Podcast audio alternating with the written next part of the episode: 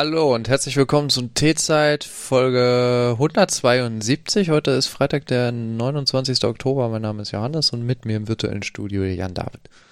Guten Abend. Ja, Sonntag ist Halloween, ne? Äh, ist das so? Siehste, ich habe doch noch ein Thema gefunden. Eins meiner Lieblingsthemen. Halloween. Das wird interessant. Jetzt, wo äh, das ist ja quasi der erst, das erste Mal äh, von mir in einer Stadt lebend, wo keine, na doch ist immer noch Pandemie. Keine Ahnung. Ich bin gespannt, ob äh, Kinder hier klingeln am Wochenende. Weil letztes Jahr war ja äh, Lockdown und alle haben sich unter der Decke versteckt und dieses Jahr ist ja Pandemie vorbei, weiß man ja. Stimmt, Äh. die ist jetzt offiziell vorbei, gell? Wird, glaube ich, vorbei erklärt, oder? Gerade bei Kindern. Ja, ja, haben wir. Es soll ja auch so ein Freedom Day geben, jetzt habe ich gehört. Echt? Wird darüber nachgedacht. Auch Freedom Day, weil alle so unf unfrei sind gerade. Außer natürlich die Kinder unter 12, die sind super frei, weil die müssen noch diesen giftigen Impfstoff sich äh, einimpfen lassen. Und die äh, müssen keine Masken tragen in mehreren Bundesländern. Stimmt, ja. Äh, jetzt, wo der äh, peinliche Onkel äh, aus NRW weg ist, ist der nächste, äh, machen sie genauso weiter wie vorher. Und haben die, haben wir, also wenn ich richtig verstanden habe, haben sie die Maskenpflicht für äh, Kinder in der Schule äh, kurzerhand abgeschafft, weil NRW ja so super dasteht wahrscheinlich.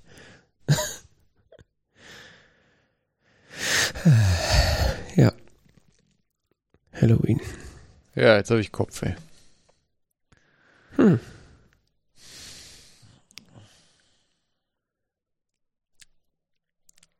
Tja, Dann geht's gleich ans spaßige. Themen, ne? Ja, ist irgendwie gerade nichts los. Pandemie ist vorbei, Ich- ich- die Ampel äh, schaltet so vor sich hin. Ampel schaltet vor sich hin. Du Ja. meinst die ähm, die Koalitionsverhaltung, Ver, Verhaltung, Verhandlungen. Oh, Die Koalitionsverwaltung, genau. Koalitionsverwaltung. Ah, du weißt schon, was ich meine. Mhm. Ja, die Wurst, die verwalten so vor sich hin. Wollen das noch in der 90. Minute über die Zeit bringen. Mhm. Ich habe wirklich zwei Wochen alles wegignoriert. Ja, ist wahrscheinlich auch besser so. Zieht man sich schön zurück in seine kleine eigene Welt und spielt ein paar Computerspiele. So wie man das früher gemacht hat.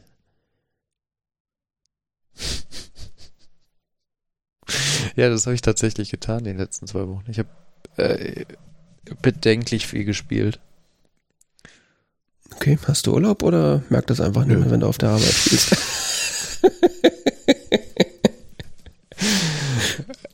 Nein, nicht während der Arbeitszeit. Zumindest laut Tracking. Laut was? Zumindest laut deinem Tracking wahrscheinlich. Ach so, Wichtige Firmen, dachte- äh, interne Unterhaltung. ja, All ich dachte, drei. Meeting ist das. So viele NPCs wieder gemietet, meine Güte. Ich habe hab sehr viele Leute getroffen. ähm, die haben es alle nicht überlebt. Haben es bestimmt verdient. Bestimmt. Ja, du hast Fallout 3 weitergespielt, nehme ich mal an. Oh, ja, ich hatte ja erst angefangen, glaube ich, das letzte Mal. Jetzt habe ich es durchgespielt. Pff, Okay. Ist das nicht so ein längeres Spiel? Was heißt überhaupt durchgespielt? Ich dachte, das wäre so Skyrim-esque. Ich dachte, ja, das ist ein, ist ein Rollenspiel, was heißt durchgespielt? Ich habe die Hauptstory durchgespielt und das erste DLC. Also DLC ist, das ist ein moderne Wort für, für wie haben wir das früher genannt? Erweiterungspaket oder mhm. wie hieß das denn? So wie bei Half-Life oder so, ne? Opposing Force. oh Gott, keine Ahnung. Videospielerweiterung. Ähm, ja, war cool. Okay. Es ist, es ist sehr, ich, also ich, ich fand es sehr spannend. Ähm, aber ich weiß gar nicht, ob das an der Hauptstory liegt äh, oder vielmehr so an der Atmosphäre des ganzen Spiels. Das, das saugt einen so da rein und man, das ist so eine oder anders formuliert, da wo, wo Bethesda oder ZeniMax oder wer auch immer den man da jetzt als Entwickler bezeichnen möchte. Nee, Studio Bethesda, die waren es selber, ja. Ähm, Bethesda, wo Bethesda stark ist, ist, ist die Atmosphäre von den Spielen.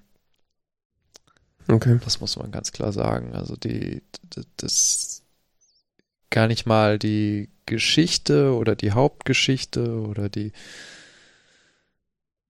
die Herausforderung in der Hauptstory, sondern einfach diese dichte Welt mit diesen glaubhaften Figuren, mit diesen die, diesen Nebenaufgaben, diesen Orten, Ereignissen und so, die dem Ganzen Atmosphäre geben. Hm.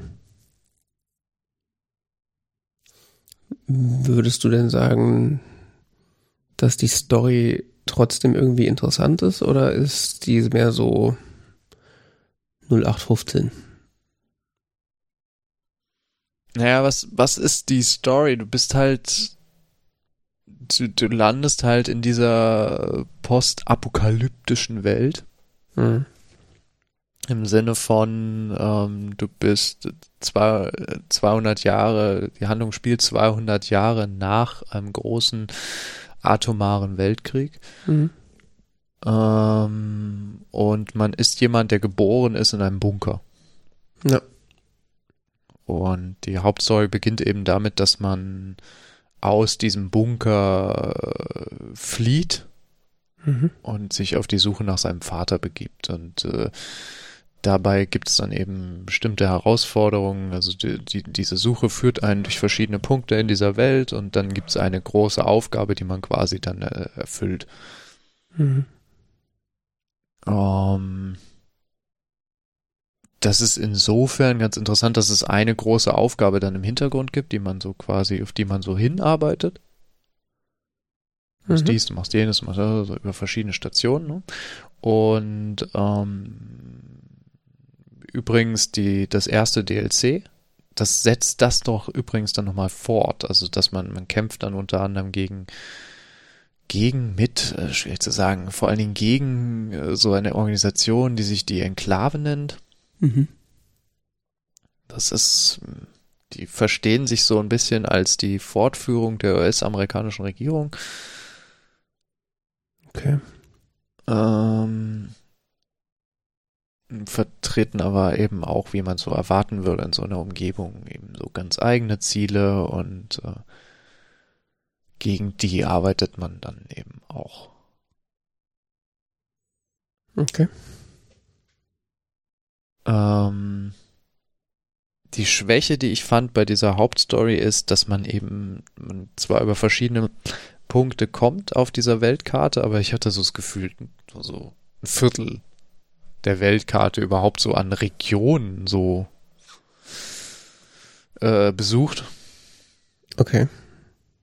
Und das wurde durch die, durch die erste Erweiterung nochmal besser, aber es, es, es ist typisch für dieses Spiel äh, von, von Bethesda, dass man eben durch irgendwelche äh, Nebenaufgaben und sonst was dann tatsächlich rumkommt. Oder man läuft einfach rum und trifft auf die lustigsten Dinge, also. Ja, also so kenne ich das von Oblivion und Skyrim ja auch, dass man, wenn man sich eigentlich an die Hauptstory hält, nicht so richtig was von der Welt sieht. Aber dann mit Nebenquests, beziehungsweise wenn man halt sich einfach so und darum erstmal nicht so schert, dass man dann eigentlich so die Welt erkunden kann, wenn man will. Was es, was es halt nicht gibt, was ich das letzte Mal, glaube ich, fälschlicherweise behauptet habe, ist tatsächlich sowas wie die Gilden in, in den anderen, in den Elder Scrolls Spielen. Mhm. Es gibt zwar eine Organisation, bei der man quasi mehr oder minder Mitglied wird im Verlauf der Hauptstory und zu der man, zu deren Hauptbasis man dann auch zurückkehren kann später, die man nutzen kann, aber du hast da keine Questlinie, die damit verbunden ist. Mhm. Es gibt aber verschiedene einzelne Nebenquests, über die man so stolpern kann in der Welt, die dann aber tatsächlich relativ ausführlich sind. Mhm. Okay. Also für die du auch äh, teilweise ziemlich lang brauchst. nicht so äh, üblicherweise bei den The Elder Scrolls Spielen, also sind Quests, die über die man so stolpert, meistens dann eher sowas wie ja, geh nach da, hol das oder so. Mhm. Und die Quests, die man, über die man da stolpern kann, sind wirklich komplex über verschiedene Stationen oder so, für die es dann aber auch teilweise unterschiedliche Lösungswege gibt und so. Es gibt auch bei vielen Aufgaben nicht den einen Lösungsweg. Das betrifft übrigens bis hin zur Hauptstory. Ähm, sondern verschiedene Arten, das, das zu lösen. Von äh, du löst es irgendwie diplomatisch über äh, du äh, bist nicht so diplomatisch, aber halt auch nicht irgendwie sonderlich brutal zu, äh, du bringst dein Gegenüber einfach um. Mhm. So, Lösungen. Ähm, und das ist ganz interessant, weil das verbunden wird mit so einem sogenannten Karma-System und man sammelt äh, im Spiel dann hat man so einen Karma-Status. Ah, okay.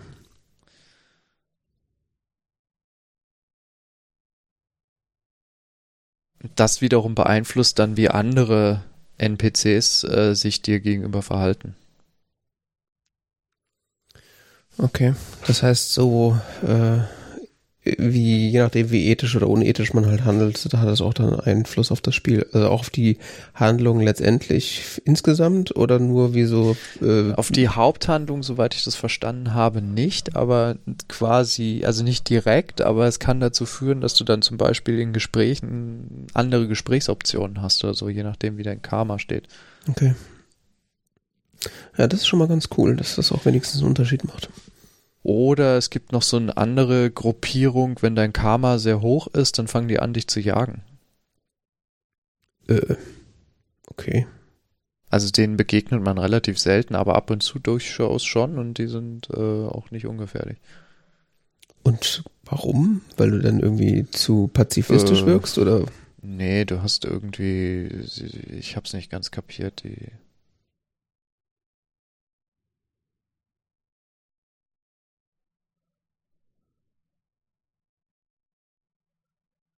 Also es gibt, gibt beides, es gibt in beide Richtungen. Es gibt ähm, die, äh, das habe ich jetzt gerade nur gelesen, das wusste ich teilweise noch gar nicht. Ähm, wenn, wenn der Karma-Wert zu, zu niedrig ist, einen bestimmten negativen Wert erreicht, dann äh, wird man verfolgt und wenn ähm, bestimmten hohen Wert erreicht, dann wird man verfolgt von der anderen. Okay. Das, ich habe gutes Karma, sehr gutes Karma. Streber. ähm, in meinem momentanen Spiel da, weil ich bin halt so wirklich äh, sehr nett gewesen. Okay. Und ähm, immer wenn ich jetzt so einer, äh, diesen Söldnern da begegne, die sind dann sehr aggressiv auf mich, keine Ahnung. Merkwürdig. Äh, was man aber bedenken muss, gerade so am, im ersten Drittel oder ersten Hälfte der Spielerfahrung war es auch nicht so wie in Oblivion oder sonst was, dass man einfach so, ja, ja, zu der Quest läufst du jetzt da und dahin, na, auf die Schlumm, die Bumm durch die Welt. Ne? Mhm. Äh, das war schon relativ gefährlich teilweise. Also da, äh, es ist eine, es ist eine gefährliche Welt, durch die man da sich bewegt. Okay hinter jeder Ecke sonst was könnte plötzlich ein Gegner stehen, der auch gefährlich wird für einen. Huh. Das, das, ist, das ist nicht so ohne. Okay. Und das hängt dann, ob man die quasi vorher wahrnimmt oder so, hängt dann auch davon ab, wie gut wiederum zum Beispiel deine Wahrnehmungswerte sind. Also es hängt äh, sehr vieles miteinander zusammen.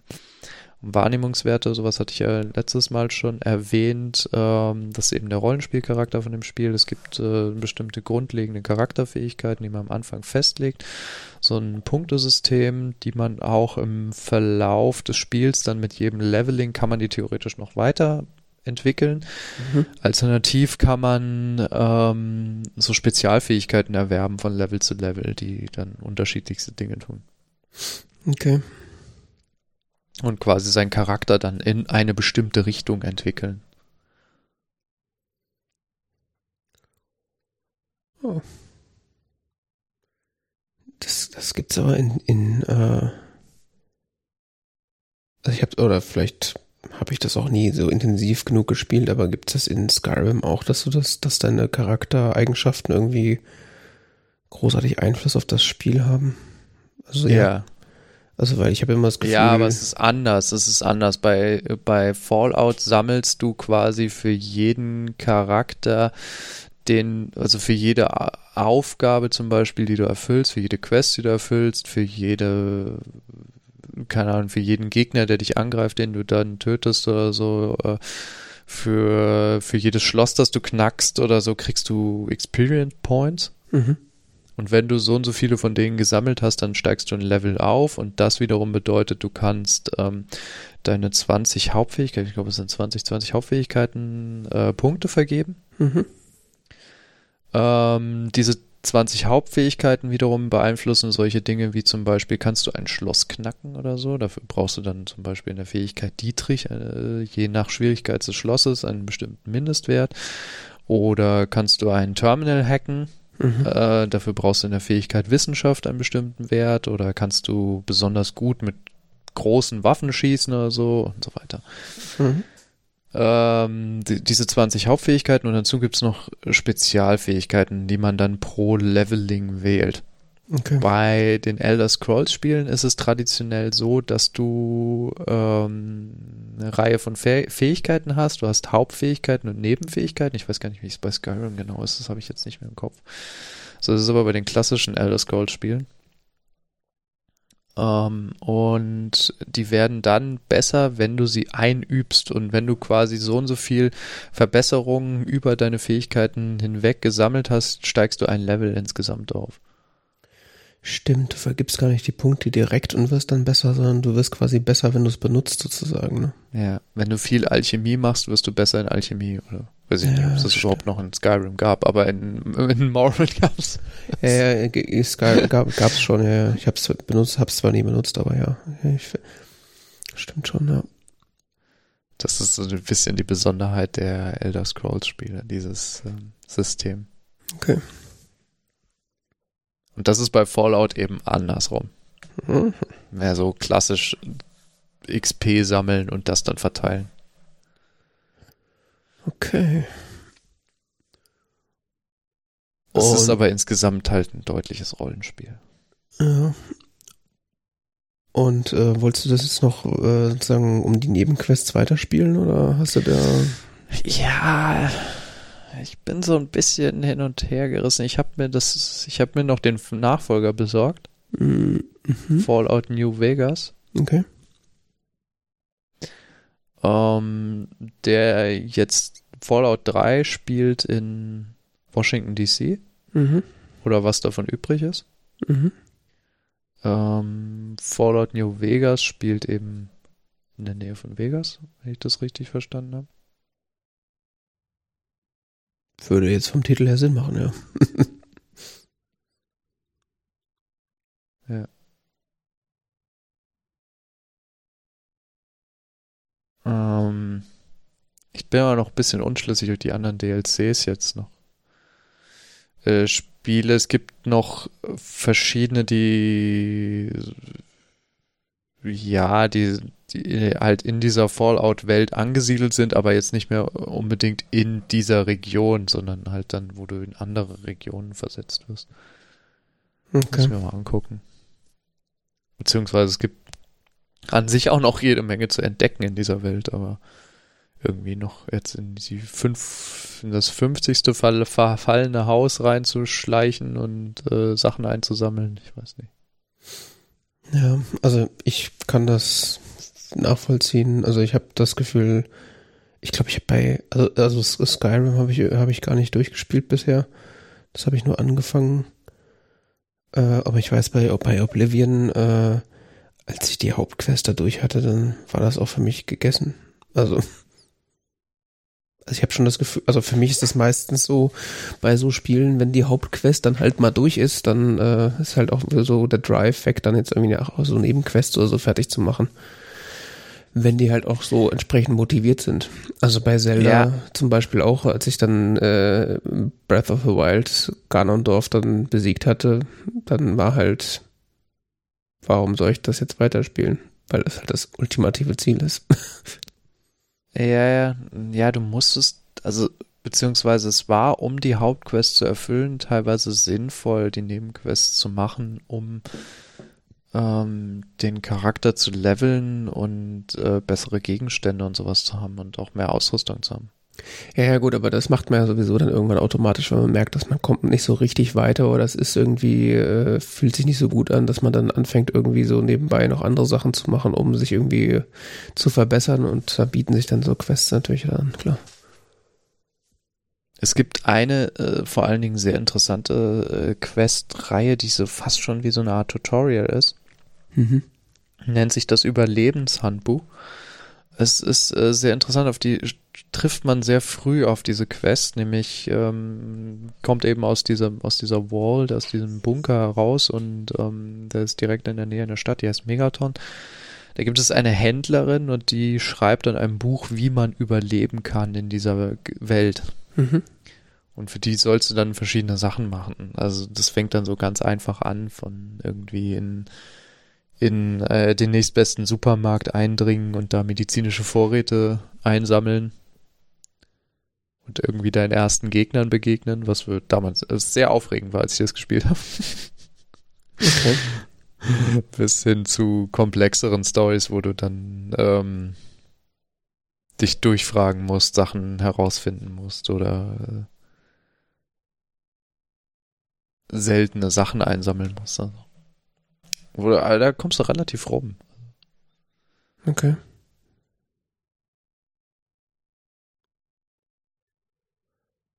Und lernst auch so Sachen kennen, wie zum Beispiel, ja, darauf, deshalb war ich jetzt eben drauf gekommen, wie zum Beispiel, was tust du, wenn du stark verletzt bist? Aha weil das bei Fallout 3 nochmal ein komplexeres System ist, als man es vielleicht aus anderen Spielen kennt. Ähm, du kannst, du hast nicht nur, also du hast klar, so, du hast so, ein, so eine Trefferpunkte. Einfach, mhm. du hast so und so viel Health Points oder Trefferpunkte oder wie auch immer man das nennen will, mhm. die du eben verlierst, wenn du angegriffen wirst oder so. Du kannst aber auch, äh, du hast auch noch quasi einen Status jedes deiner Körperteile. Okay. Ähm, wenn du zum Beispiel über eine Mine drüber läufst, so, so kann es passieren, dass deine Beine dann verkrüppelt sind. Okay. Und dann läufst du plötzlich nur noch sehr, sehr langsam. Oder wenn du deinem Gegenüber in den Arm schießt, lässt er seine Waffe fallen oder sowas. Ach ja. Weil du eventuell seinen Arm verkrüppelt hast. Also exakt zerstört weil quasi jedes deiner Körperteile, ähm, Arme, Beine, also jedes Bein, jeder Arm, Kopf und äh, Brust werden als Körperteil gerechnet und haben nochmal so eine eigene Health-Wert. Mhm. Richtig übel ist es, wenn der Kopf kaputt ist. Also dann äh, hast du regelmäßig so Schwindelanfälle und es wird alles verschwommen und so. Nicht schlecht. Das war eine sehr unangenehme Erfahrung, als ich das zum ersten Mal hatte. ja, so, aber ist so vom wow, Konzept. was ist denn jetzt kaputt? ja, aber ist ja so vom Konzept her total geil, weil also normalerweise ist es halt, äh, wenn das Spiel halt irgendwie so ansatzweise auf Realismus setzt, dann ist das, keine Ahnung, dann also sowas habe ich tatsächlich noch gar nicht irgendwie mitbekommen. Also normalerweise hast du irgendwie so eine Lebensanzeige und wenn die runter ist, dann bist du halt fertig und kurz vorher fängst du halt mal irgendwie an zu schnaufen oder kannst nicht mehr so schnell laufen oder sowas, aber.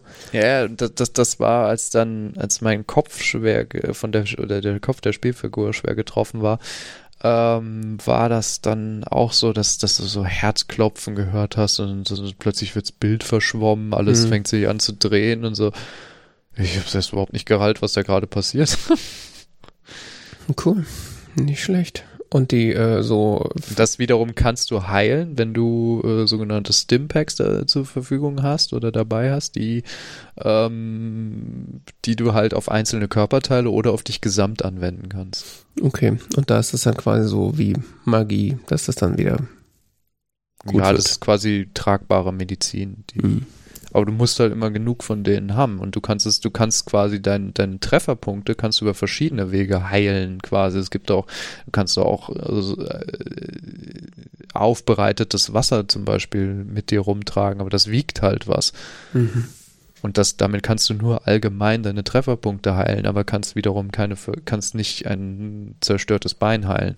Ah, okay. Und das sind so ganz viele so kleine taktische Elemente, die in dem Spiel drin sind, die du wirklich dann in jeder Mission auch bedenken musst. So, du kannst, klar, du kannst jetzt irgendwie so einen Wasservorrat oder sowas oder äh, mit dir rumschleppen oder du kannst auch ähm, zum Beispiel Dinge essen. Du findest ja überall Essen, aber das Problem ist bei dem Essen, was du findest, das ist halt alles verstrahlt. Mhm. Und wenn du Strahlung aufnimmst, das ist so ein Strahlungswert, ähm, was dann dazu führt, äh, dass du irgendwann Strahlenkrankheit entwickelst. Krass. Äh, und diese Strahlenkrankheit wiederum dazu führt, dass bestimmte Eigenschaftswerte von deinem Charakter reduziert werden, beziehungsweise wenn die Strahlung zu stark wird, stirbst du. Mhm. Was man wiederum beheben kann, dadurch, dass es äh, Medikamente gibt, die die Strahlung entfernen, beziehungsweise Medikamente, es gibt auch Gegenden, wo quasi durchgängig Strahlung herrscht. Mhm. Orte, wurden dann so angezeigt. Also du hörst dann so einen Geigerzähler und siehst auch, wie hoch gerade die Strahlung ist. Das kommt auch, glaube ich, in der Hauptstory vor, gibt es eine, eine Mission, mindestens eine Mission, wo man in, in, in, in, in, durch Räume muss, die so stark verstrahlt sind, dass wenn man da nicht mit einem Strahlenanzug und Medikamenten reingeht, stirbst du innerhalb von Sekunden. Hm, okay. Zum Beispiel. Und äh, so, so gibt es dieses, dieses taktische Element der Strahlung noch. Interessant. Was ich auch schon hatte, dass ich zum Beispiel, äh, ich hatte keine, kein, keine, keine Stimpacks, die man braucht, um sich zu heilen, auch sonst was, um mich zu heilen und musste dadurch so ein Gebäude schleichen und die einzige Methode, die ich noch gefunden habe, mich zu, äh, zu heilen, war, ähm, ein Waschbecken zu benutzen. Ähm. ja, das heilt dich tatsächlich, aber es verschafft dir auch Strahlung. Warum heilt dich ein Waschbecken? Also so ein bisschen, so ein bisschen äh, Trefferpunkte baut es wieder auf. Der, der Charakter war wirklich komplett fertig. Der wäre sonst noch ein Treffer und der wäre umgefallen. Und so ein bisschen Trefferpunkte kannst du eben durch Hände waschen oder so reduzieren. Äh, wiederherstellen. Okay. Es heilt halt ein bisschen. Es gibt ja halt so ein Plus vier Punkte einmal auf Trefferpunkte oder so. Mhm. Das Problem ist, es gibt ja auch Plus auf, auf Radiation. Mhm. Okay. Also musst du dann so Dinge gegeneinander abwägen. Ganz schön komplex im Vergleich zu Skyrim zum Beispiel. Ganz anderes Phänomen ist noch, es gibt verschiedene Arten von Medikamenten, die du nehmen kannst. Ne? Mhm zum Beispiel dann die Intelligenz steigern oder so, was dann dazu führt, dass du vielleicht was machen kannst, was du sonst nicht machen kannst. Du kannst dann ein Terminal hacken, was du sonst nicht hacken könntest. Das Problem ist, du kannst von diesen Medikamenten wiederum abhängig werden. Also quasi Neuro, Neuro sozusagen. Ja. ja. Oder deine Schadenswirkung wird stärker, wenn du die Medikamente nimmst. Mhm. Aber wie gesagt, dann passiert es, dass du von denen abhängig wirst und wenn du dann abhängig bist und nimmst sie nicht regelmäßig, dann passieren komische Sachen und so und, und so weiter. Es hat sehr viele so taktische Elemente, das Spiel, was das wirklich faszinierend macht. Ja, und vor allen Dingen, äh, sagen wir, Sachen, die auch sehr der Realität entnommen sind. Also, das ist ja so eine Art äh, Lebensmicromanagement sozusagen. also ist ja wie im echten Leben, du darfst nicht zu viel Drogen oder zu viel äh, nehmen oder zu viel rauchen oder ja, was auch immer, damit du nicht abhängig wirst und das halt in so ein Spiel übertragen. Ja, du musst ja jetzt zum Beispiel nicht essen oder schlafen zum Beispiel. Ja gut, klar, aber ich sag mal, wenn das jetzt da auftauchen würde, würde es mich auch nicht wundern. Also. Aber das, das Heilen ist tatsächlich ein, ein, ein relevanter Aspekt. Und ich weiß jetzt gar nicht, ob es in Fallout 3 ist oder, oder in den Nachfolgern. Es gibt in einem der Spiele gibt es auch so einen Modus, wenn du es auf schwer stellst oder so. Mhm. Ähm, normalerweise wiegt Munition nichts. Mhm. Und es gibt äh, in einem der Spiele auch den Modus, dass dann auch Munition was wiegt. Mhm was noch taktischer dann wird, weil du dann eben noch überlegen musst, welche Munition nehme ich mit. Und wie viel. Und wie viel und welche Waffen und so und keine Ahnung was. Und die eine Waffe wirkt besser gegen den einen Typ Gegner. Was für Typen von Gegnern werde ich eigentlich begegnen und so. Und äh, in welche Richtung habe ich eigentlich meinen Charakter entwickelt? Bringt das was mit dieser Art von Waffe rumzulaufen und so. Okay. Es ist ein relativ komplexes Rollenspiel. Also man, man sollte das, ich, ich, was mich wirklich wundert, nachdem ich das gespielt habe, ist, dass dieses Spiel als Shooter wahrgenommen wurde. Ja, das, also verstehen wir auch überhaupt nicht mehr. Diese taktischen Elemente spielen so eine erhebliche Rolle im Spiel, dass, dass, dass du kannst es ohne darüber nachzudenken fast nicht spielen.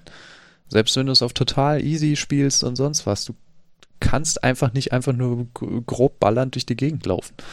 Naja, ich würde mal sagen, die Leute, die das als Shooter bezeichnet haben damals, äh, die werden es auch nicht gespielt haben. Also, äh, kann ich mir anders nicht vorstellen. Und es kommt wahrscheinlich noch hinzu, dass es von außen halt irgendwie, oder wenn man jetzt so Screenshots sieht, merkt man halt gleich, okay, es hat nicht irgendwie so die typische Mittelalter-Optik, so wie sonstige Rollenspiele, dass du halt irgendwie Mhm. mit Schwert und Schild rumläufst. Und Ja. dann muss es ja eigentlich ein Shooter sein. Ja. Das ist faszinierend, ne? Also ich, ich habe damit überhaupt nicht gerechnet, dass das Spiel so komplex ist. Nee, hätte ich jetzt auch nicht gedacht. Äh, Wie ist das mit der, mit der Lebens-Health-Anzeige? Füllt die sich automatisch wieder auf nach einer Zeit oder komm, geht, Nö. kannst du quasi nur über Heilung dich wieder auf Vordermann bringen? Naja, es gibt so, naja, du kannst dich heilen über so Stimpacks, du kannst dich heilen über ähm, zum Beispiel aufbereitetes Wasser, du kannst dich heilen über bestimmte Lebensmittel, du kannst dich heilen über, dass du zu einem Arzt gehst. Das Mhm. kostet dich dann aber. Klar. Ist ja ein Ähm, Spiel dafür Amerika. heilt das dann alles, also auch deine, deine, zum Beispiel deine Verkrüppelung oder sowas. Mhm. Ähm, großes Glück von mir war mal, dass ich mitten in der Pampa mal einem Arzt begegnet bin. Ah, okay. Das ist einmal Mhm. habe ich das geschafft. Ähm, weil Geld hatte ich da genug. Ich hatte nur nicht äh, kein, keine Stimpacks. Ähm, oder du kannst dich heilen, indem du schläfst in einem Bett. Mhm. Also in einem Bett, in dem du schlafen darfst, so wie auch in den Elder Scrolls Spielen. Sprich, in einem Hotelzimmer, das du gemietet hast oder ein Bett, das du besitzt oder eine Organisation, die dich halt schlafen lässt. Mhm. Ähm, oder es gibt so ein Special Feature, dass man Lebenspunkte wiederherstellt bei Tageslicht. Okay. Das kann man irgendwie ab Level 15 oder so wählen. Oder so. Hm. Und du kannst halt pro Leveling immer nur eins von diesen Special Features wählen und das habe ich nicht und deshalb kenne ich es auch nicht genau. Okay. Da regenerierst du bei Tageslicht ganz langsam Punkte wohl. Wenn ich die Beschreibung richtig verstanden habe. Interessant, okay. Weil das ist ja auch nochmal so ein dramatischer Spielunterschied, ob man jetzt mit der Zeit wieder automatisch gesund wird oder halt nicht, Ja. weil Also standardmäßig nicht, zumindest nicht im, im bis du relativ weit fortgeschritten bist im Spiel. Ja, also zum Beispiel in Skyrim ist ja, füllt sich ja die Lebensanzeige nach einer Zeit wieder automatisch auf, wenn du nicht gerade im Ah, bist. übrigens, weil du sagst, äh, füllt sich auch wieder auf. Deine Waffen und deine Ausrüstung geht auch kaputt durch Benutzung. Ne? Ja, okay. Du musst die regelmäßig reparieren lassen gegen Geld, was man auch nicht unbedingt in Massen hat am Anfang. Mhm. Was dann schon wirklich nervig sein kann. Ja, da ist dann das Balancing halt dann interessant, wie sie das, äh, also da ist dann gefragt, dass das, dass Weil das Spiel das Reparieren ist, das Reparieren ist echt teuer. Halt, mhm. Geht gut ins Geld. ja, Gegen das Heilen schon fast billig.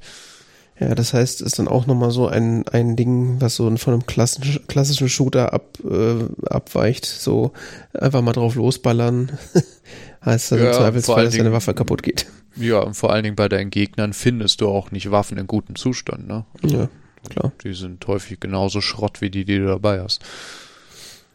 Tja. Klingt nicht, äh, nicht doof, das Spiel, muss ich sagen. Interessant. Mhm.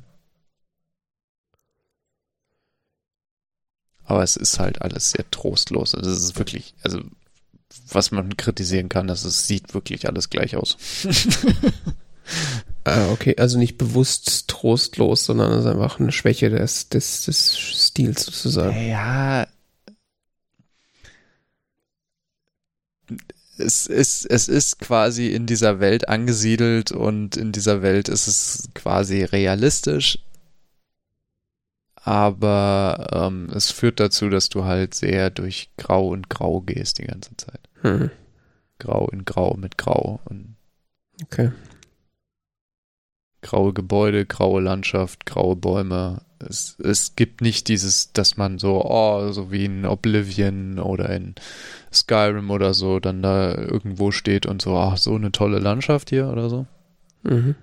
Sondern es ist wirklich alles einfach nur kaputt und äh, zerstört und trostlos. Okay. Gibt dem Atmosphäre, ist aber auch teilweise echt dann irgendwann nervig, finde ich. Ja, ja, klar. Äh, weil alles irgendwie gleich aussieht. okay. Ja. Ähm, ich habe jetzt tatsächlich die letzten zwei Wochen gar nicht so viel äh, gespielt, wobei doch was ja, geht. Also ich hab, bin tatsächlich noch ziemlich weit in äh, Ghost of Tsushima gekommen, habe das jetzt aber irgendwie so eine Woche liegen lassen. Äh, weiß auch nicht warum. Und in der Zwischenzeit habe ich irgendwie so äh, mich ein bisschen mit Demon Souls beschäftigt. Äh, ich weiß nicht, ob dir das was sagt, ob du da schon mal was gehört hast. Nicht. Okay, das, der geht's dir quasi wie mir vor ein paar Wochen. Beziehungsweise nicht ganz. Also ich hatte das jetzt ähm, äh, kürzlich da schon mal was von, von gehört, aber äh, ich habe mich jetzt erstmal so richtig damit beschäftigt. Und zwar äh, ist da anscheinend dramatisch was, an- zumindest an mir vorbeigegangen. Und zwar ist, äh, also das Spiel Demon Souls ist ursprünglich rausgekommen äh, 2009 und hat ähm, eine Spielereihe ähm, angestoßen. Also Demon's Souls ist das erste Spiel und dann gab es die sogenannte Souls-Reihe, die ähm, besteht aus Dark Souls 1 bis 3. Mhm. Und ähm, Demon's Souls, oder besser gesagt Dark Souls, basiert von der Art und Weise, wie das Spiel funktioniert, auf Demon's Souls, ähm, hat das aber irgendwie noch weitergeführt, so die äh, Lore. Also ist kein inhaltlicher Nachfolger, aber ein spielerischer Nachfolger.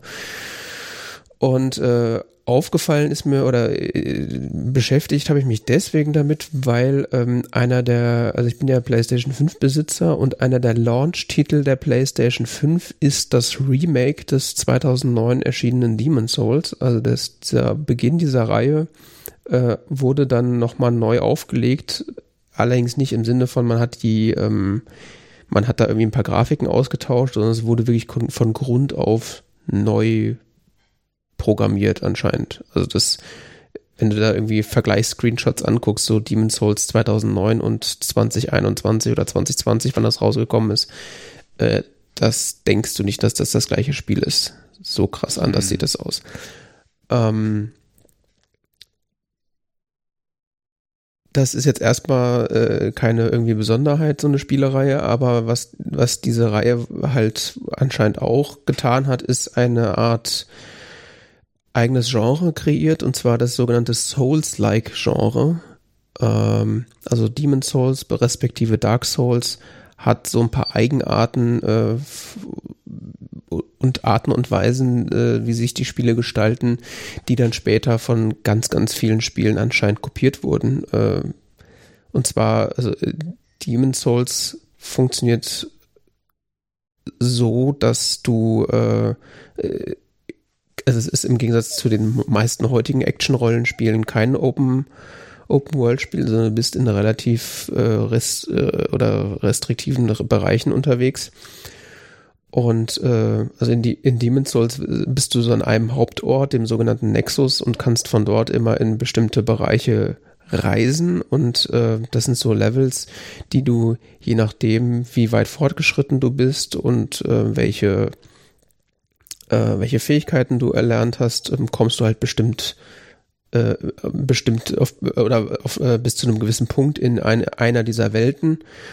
Und äh, durch Dinge, die du in anderen Welten tust, äh, werden wiederum andere Dinge getriggert in, in, in, in den anderen Welten und dann kannst du halt da weiterkommen. Und es ist halt so, du läufst da halt durch, prügelst dich dadurch irgendwie äh, Untote durch oder, oder äh, Monster und musst am Ende oder am Ende eines Teilabschnitts halt so einen Bossgegner besiegen. Und äh,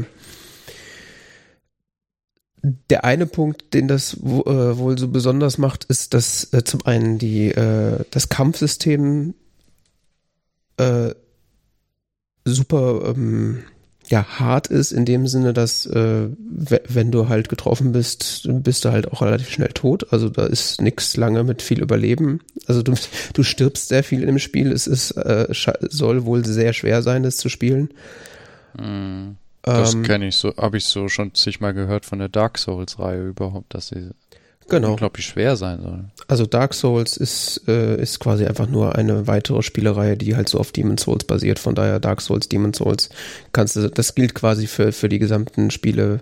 Ist, ist mhm. super schwer, du stirbst ständig und wenn du stirbst, also ein Hauptmerkmal der Spiele ist, dass du halt, wenn du Leute umbringst, kannst du deren Seelen aufsammeln. Deswegen heißt es Demon Souls oder Dark Souls. Mhm. Und die sammelst du, diese Seelen, und die kannst du dann ähm, eintauschen gegen andere Sachen, beziehungsweise kannst davon Sachen kaufen, Waffen reparieren lassen, Waffen aufrüsten und so weiter. Also es ist quasi wie so eine Währung in dem Spiel. Und äh, wenn du aber stirbst, verlierst du alle, die, alle aufgesammelten Seelen. Und die liegen dann an dem Ort, wo du gestorben bist.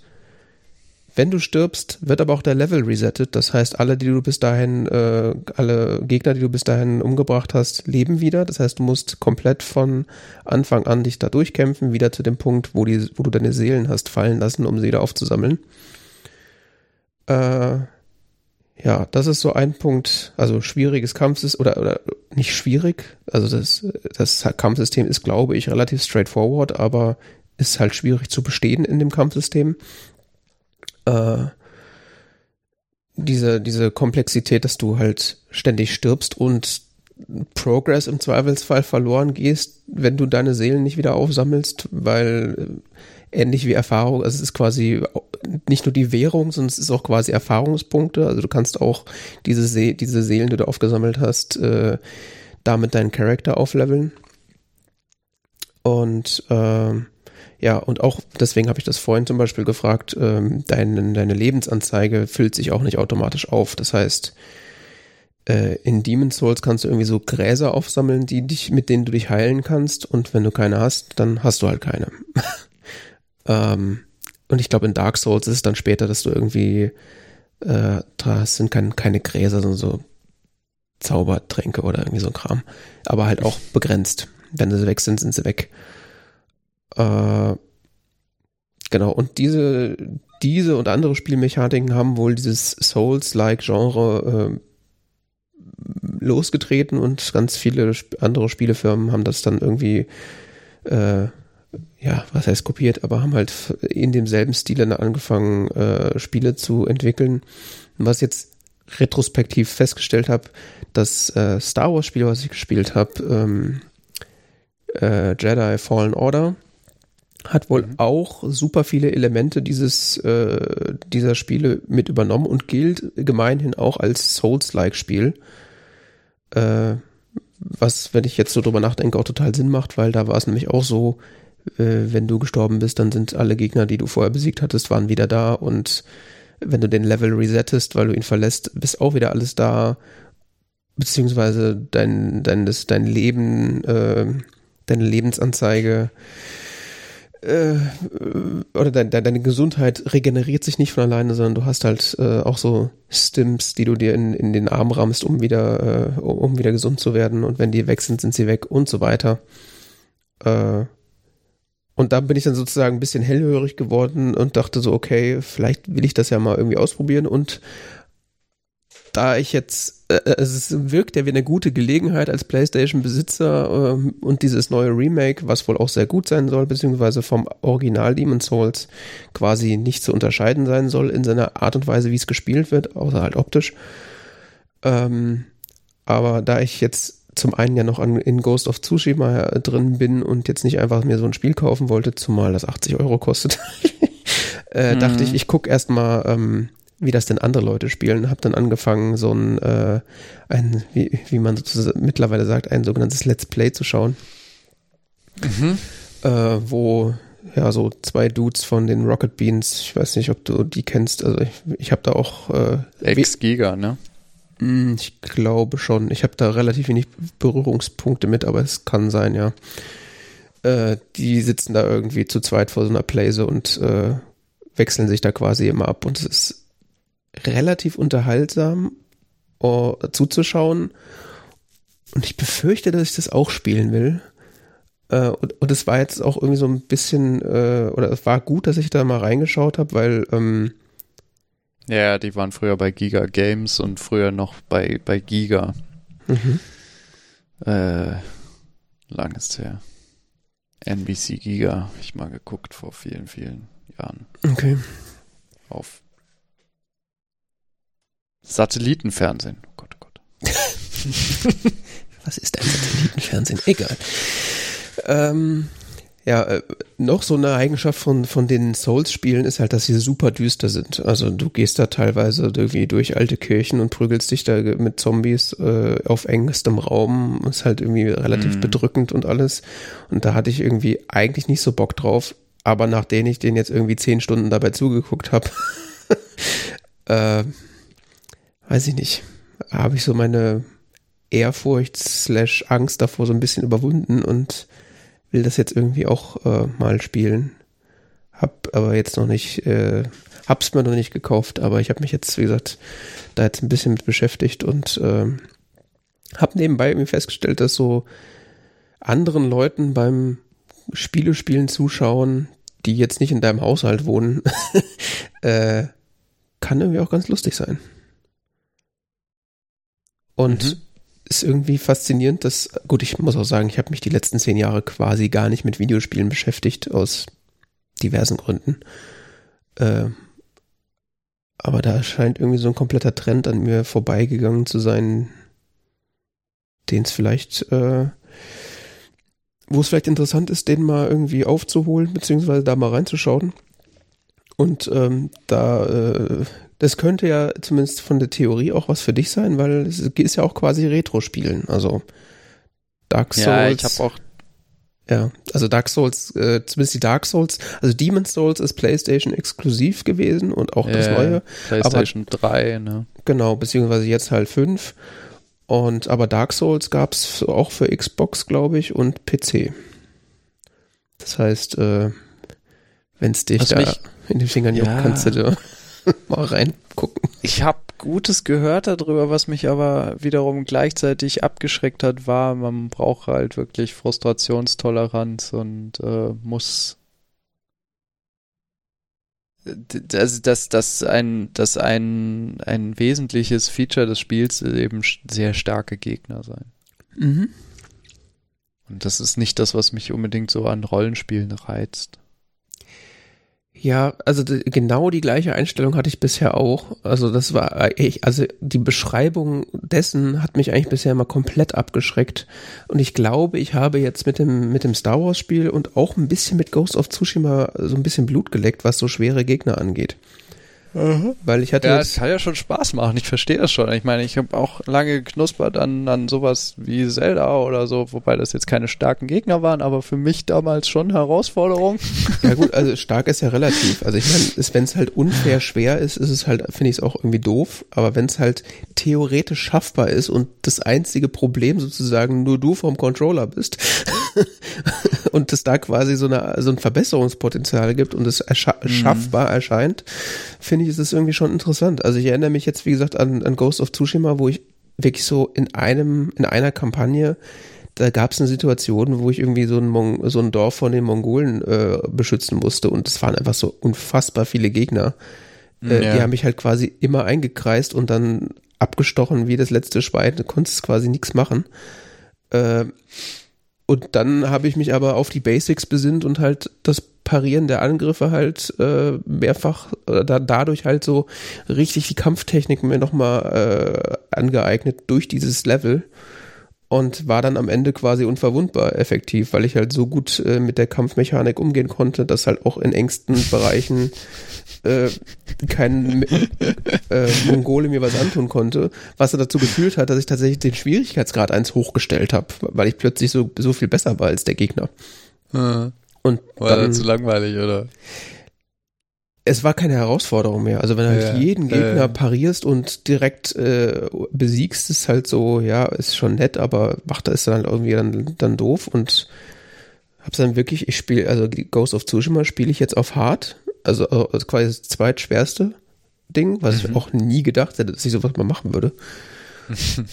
und äh, hatte da jetzt auch so tatsächlich ähm, so, da gibt's ja auch mal so Zwischenbosse sozusagen, weil wenn du halt irgendwie gegen Anführer von irgendeinem Camp kämpft, kämpfst oder halt, also gibt halt Bosse. Und äh, da war auch einer dabei, der war so richtig sackschwer, wo ich bestimmt 50 Mal gestorben bin. Aber ich habe gedacht, nee, ich stelle jetzt den Schwierigkeitsgrad nicht wieder zurück, ich will das jetzt schaffen. Und es hat tatsächlich zwei Tage gedauert, aber ich äh, irgendwann war dann mein Muscle Memory wieder so weiter gewachsen und meine Reflexe so viel besser geworden, dass ich den dann besiegt habe. Und das war dann einfach, äh, dann, dann war ich schon wieder äh, eins besser und äh, ja, keine Ahnung. Ich könnte mir halt vorstellen, dass es in, in Demon's Souls respektive Dark Souls halt auch so ist. Und es sieht halt auch einfach super geil aus auf der PlayStation 5. Und dann habe ich mir kurz überlegt, vielleicht, sollten wir auch einfach mal äh, statt äh, statt einen Film zusammen gucken, einfach mal ein Spiel zusammen spielen und dann darüber reden. ich weiß nur nicht, ob Dark Souls für die richtige Adresse ist, aber das wäre irgendwie auch witzig, weil das wäre das wäre jetzt zum Beispiel, also Dark Souls wäre jetzt zum Beispiel ein Spiel, was man auch, äh, also wofür wir beide Plattformen hätten, auf denen das läuft. Echt? Ja, Dark Souls, also das Original Dark Souls, nicht Demon's Souls, sondern Dark Souls gibt's ja für, für Xbox und Playstation. Meine ich. Oder rede ich gerade Schwachsinn? Warte mal. Ja, aber du hast doch PlayStation. Nee, was für ein PlayStation hast du denn? Ich habe eine Fünfer. Aber da kann ich ja. Und da kannst du auch die alten Spiele spielen. Mhm. Ach ja. Warte mal, ich hatte das. Also es gibt, wobei es gibt, bevor ich jetzt Quatsch erzähle, es gibt eine ähm, von Dark Souls 1 gibt es mittlerweile auch eine Remastered-Version von 2018, die für die PlayStation erschienen ist. Aber das sollte ja keinen Unterschied machen. Schau ich gerade mal. Es gibt auch Dark Souls 2 für die Xbox 360. Genau. Also ich kann hier im. PlayStation Store Dark Souls 1, 2 und 3 kaufen. Ja. Ja, keine Ahnung. Das müsste man. Als Dreier gibt es dann nur noch Xbox One, aber die kaufe ich mir nicht.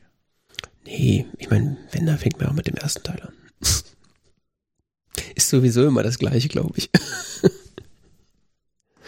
Ja. Ich hatte, ich hatte noch ein bisschen drüber nachgedacht, Xbox One zu erwerben, weil die ähm, jetzt günstig, relativ günstig geworden sind. Mhm. Aber es gibt irgendwie, weiß ich nicht, keine interessanten Spiele dafür. Dafür gibt es einen Berg von Spielen für die Xbox 360. Mhm. Ja, ich glaube, Keine, die ich so spannend finde. Formulieren wir es mal so. Also ich glaube, die Xbox 360 war halt auch so eine Konsole, äh, das war zwar so eine Konsolengeneration, die, da war, glaube ich, die Xbox tatsächlich der PlayStation überlegen. Es gibt, ja, okay. Also ich, Ich hatte nur wegen Fallout 4 drüber nachgedacht, aber das dann ja, angeschaut und so und so. Ich, ich werde mir nicht wegen einem Spiel eine Xbox One kaufen. ja, ist ja nicht Nintendo. Dann, dann würde ich eher noch Spiele für die Wii, äh, in, äh, nee, wie heißt das Ding? Nicht Wii, äh, Switch. Switch Mhm. in Betracht ziehen. Ja. Die haben wir ja beide, oder? Die Hast haben wir beide, ja. Ja. Ja. Ja, auf jeden Fall habe ich äh, jetzt äh, sehr lange mit dem Gedanken gespielt, mir Demon's Souls für die PlayStation 5 zu holen, um das mal zu spielen. Und ich befürchte, dass ich es auch machen werde. Entweder nach Ghost of Tsushima oder vielleicht auch schon währenddessen so als Zweitspiel. Mal gucken. Das zweite Spiel. wenn man halt mal vom einen frustriert ist, dann wechselt man aufs andere. Also mache ich, mach ich jetzt auch so. Ich spiele, wenn ich das eine darauf keinen Bock mehr habe, aber noch Zeit, dann spiele ich halt eine Runde Pro Evolution Soccer. Ja. So viel dazu. Ähm, dann hat das äh, literarische Duett wieder zugeschlagen. Ah, du hattest hier noch aufgeschrieben. Oh ja, ich erzähle Bullshit, ja, hast du recht. Äh, ein kleines Follow-up zum äh, Billion-Dollar-Code, den du letzte Woche beschrieben hattest. Also die. Letztes, ja, vor zwei Wochen. Äh, ja. genau. Ähm, die Netflix-Miniserie, die ähm, sich mit der Art- und Com-Software äh, TerraVision ähm, beschäftigt, beziehungsweise dem äh, äh, Patentstreit mit äh, Google, äh, das da so ein bisschen verfilmt. Ähm, mhm. Ich habe die jetzt tatsächlich auch gesehen. Äh, also äh, mhm. ich wollte jetzt eigentlich zwei Sachen dazu sagen. Zum einen, ich habe die auch gesehen und war extrem begeistert. Also äh, tatsächlich tut der Trailer, den ich ursprünglich dazu gesehen habe, der Serie echt keinen Gefallen. Also ich finde, die ist weitaus weniger cringe, um mal Jugendwort zu benutzen, als, äh, äh, als der Trailer vermuten lässt. Ähm, und äh, ist auch echt spannend. Also auch wenn ich ja weiß, wie es ausgeht und so, äh, war ich da richtig gefesselt. Also die erste Folge war wie so ein Drogentrip, zwar dann fertig und so, was? Wie geht's weiter? Was ist los? Und die zweite Folge fand ich dann, ist dagegen ein bisschen abgefallen, aber ist ja klar, dass es auch mal bessere und schlechtere Folgen gibt. Beziehungsweise die war halt da nicht so super interessant, aber äh, ich habe das quasi so an zwei Tagen irgendwie durchgeguckt. Das war schon echt, echt angenehm zu schauen und super interessant. Gell? Und auch wirklich cool.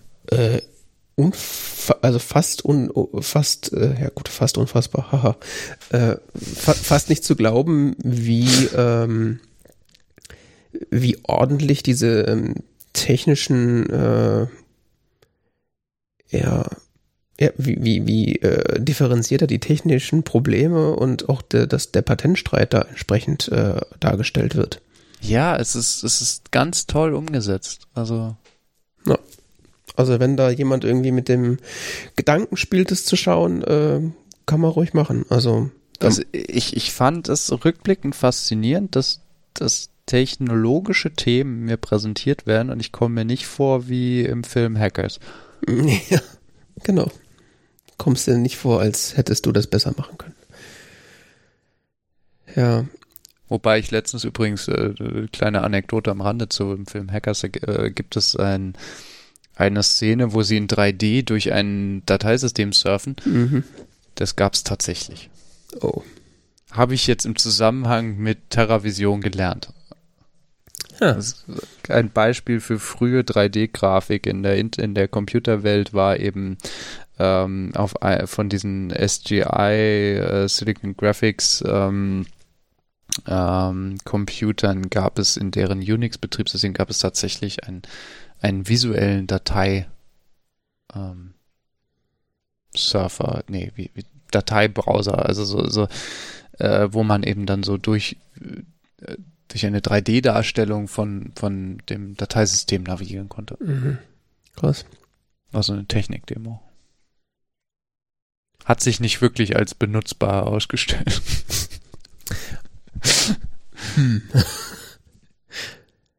äh, Aber davon ja. ist wahrscheinlich der Film inspiriert.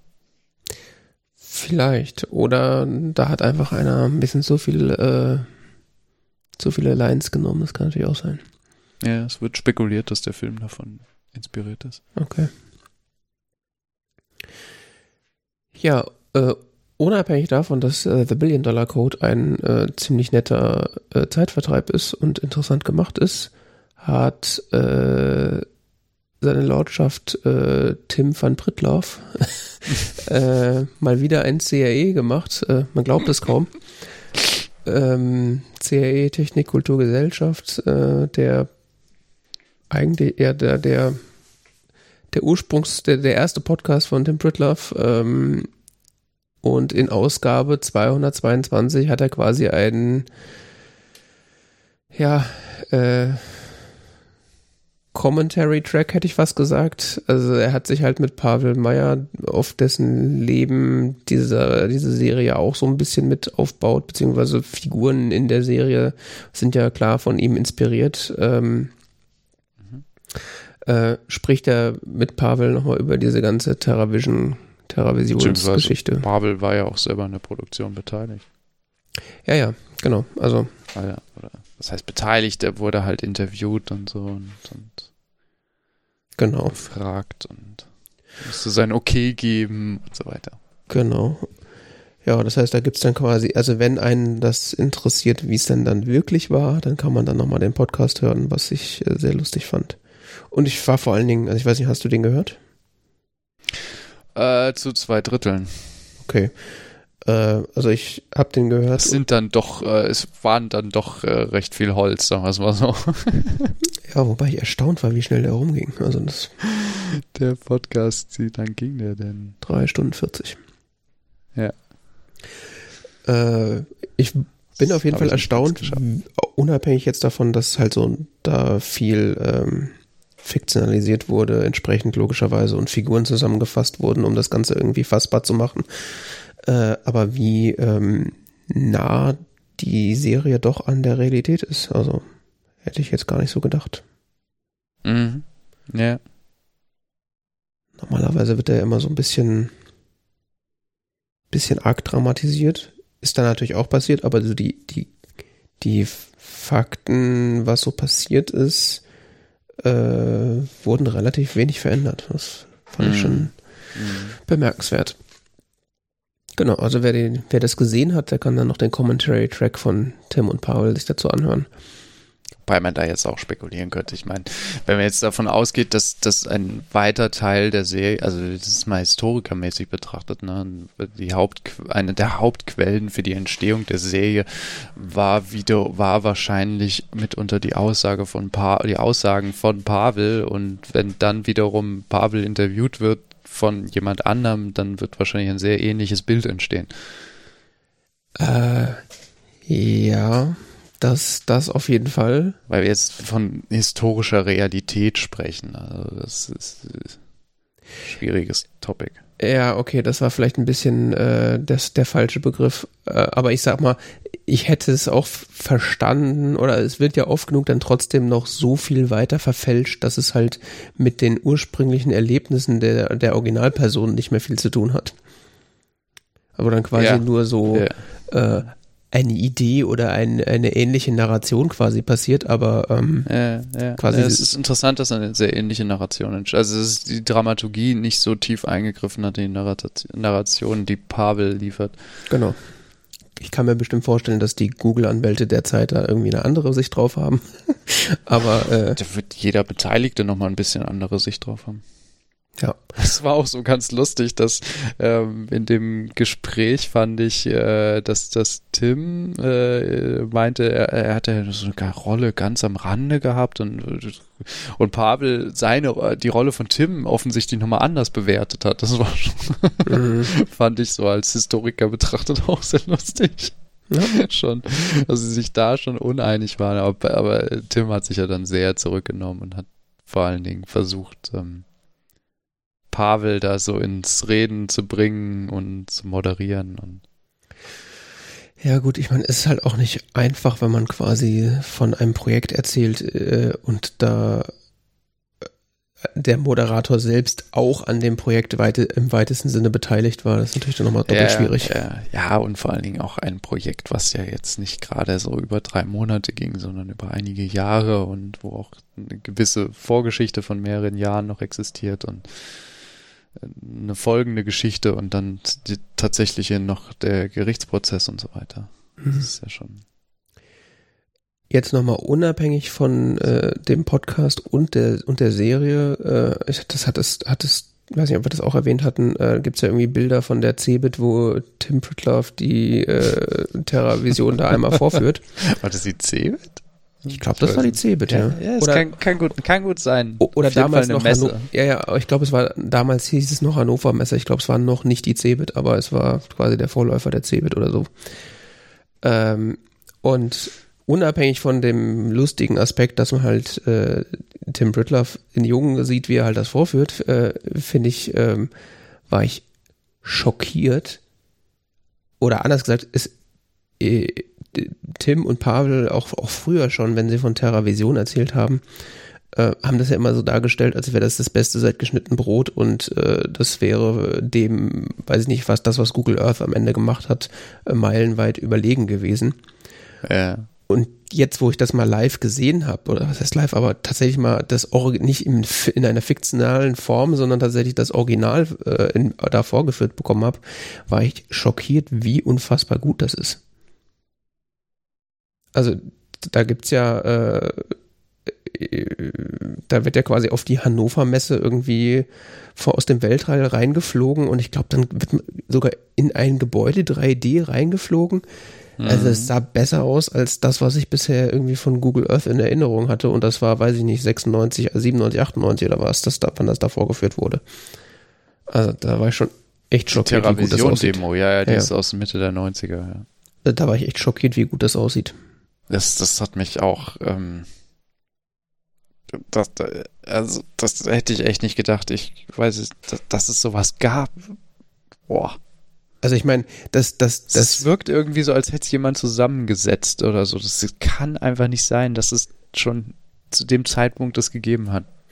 Das, ja, und ich meine, dass das, wo wir jetzt gerade von äh, geschichtlicher Realität und Wahrnehmung sprechen, ich meine, dass Tim Pritloff und, und äh, Pavel, die jeweils daran irgendwie in weites, weiterer Form gearbeitet haben, sagen, dass ihr Produkt besser ist als das von Google, ist sei da mal dahingestellt.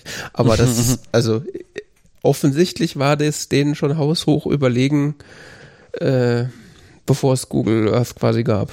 Das fand ich schon echt beeindruckend, wie gut das aussieht.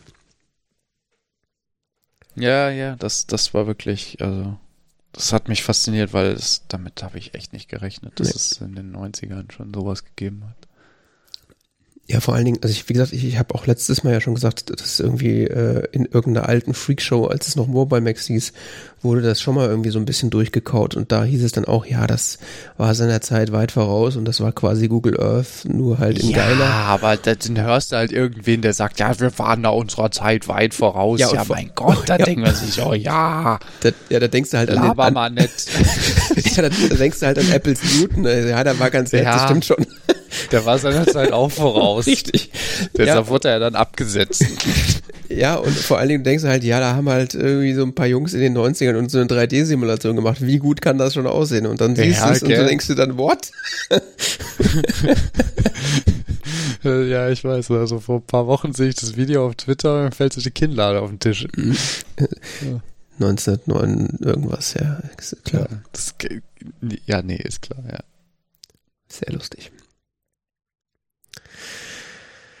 Ah, irgendwas war ein Terrorvision noch.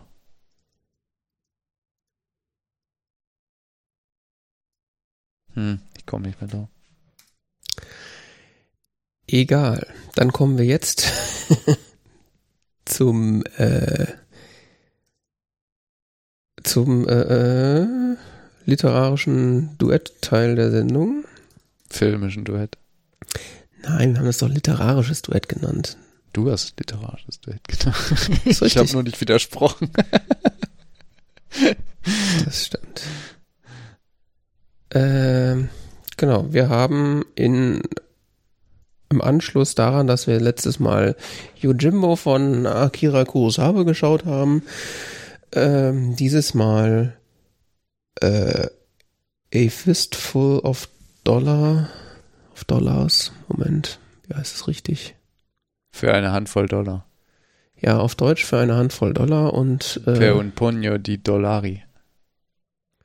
Ist immer gut, wenn man den, den Tab dazu zumacht, wenn man drüber reden will. Ja, auf jeden Fall die äh, Sergio Leone Verfilmung eben dieses Stoffes von Akira Kurosawa, interessanterweise. Und äh, aus ja. der Trilogia del Dollaro. Si, si, Senor. Ja, ich, äh, also der erste Schritt bei so einer Filmbesprechung, beziehungsweise bei unseren Filmbesprechungen, ist ja meistens, dass wir den Inhalt irgendwie nacherzählen. Ähm, können wir uns sparen, man muss einfach nur die letzte Folge hören. Richtig. Ersetzt das Wort Samurai durch Ganzlinger, beziehungsweise Typ mit Pistole. Und das war's. Bis äh, zum nächsten Mal. Ach so, der Film wurde übrigens von jemand anderem gemacht. Ja. Merkt also, man aber fast nicht. Also ich habe mir dann kurz, ich war diesmal so schlau, mir Notizen zu machen, zumindest nachdem ich den gesehen habe. Und meine erste Notiz äh. ist eins zu eins Replika der Handlung Yojimbos. Ja, ist, also, naja, es ist nicht ganz eins zu eins. Es, es ist eins zu, also bis Nein. auf Details ist das eins zu eins dieselbe Handlung. Nein. Na klar. Es gibt schon, also die schießen doch. ja. Ja, und ab, am Anfang trifft er auch, äh, trifft er auch auf keinen Farmer, sondern auf einen anderen, anderen Siehst Sohn. Aber Siehst du? Sie haben, also sagen und wir das, so. das schreiende Kind am, das Kind am Anfang und so. Und ja, aber das ist ja schon wieder das Gleiche. In, in dem, im Kurosawa-Film schreit ja auch ein Kind. Das ist nur ein bisschen größer. Ja, aber kind. nicht am Anfang. doch. Doch, doch. Ja, äh, also es ist kein 1 zu 1 Reshoot, also es wurde nicht Szene für Szene kopiert, aber ich sag mal so, den Rechtsstreit, ja, den es danach gab, den gab es nicht umsonst. Gab's den? Ja, das habe ich eben erst in der Wikipedia gelesen. Es äh, gab tatsächlich einen Rechtsstreit, weil äh, unlizenziert und ungefragt äh, Sergio Leone diesen Stoff äh, übernommen hat.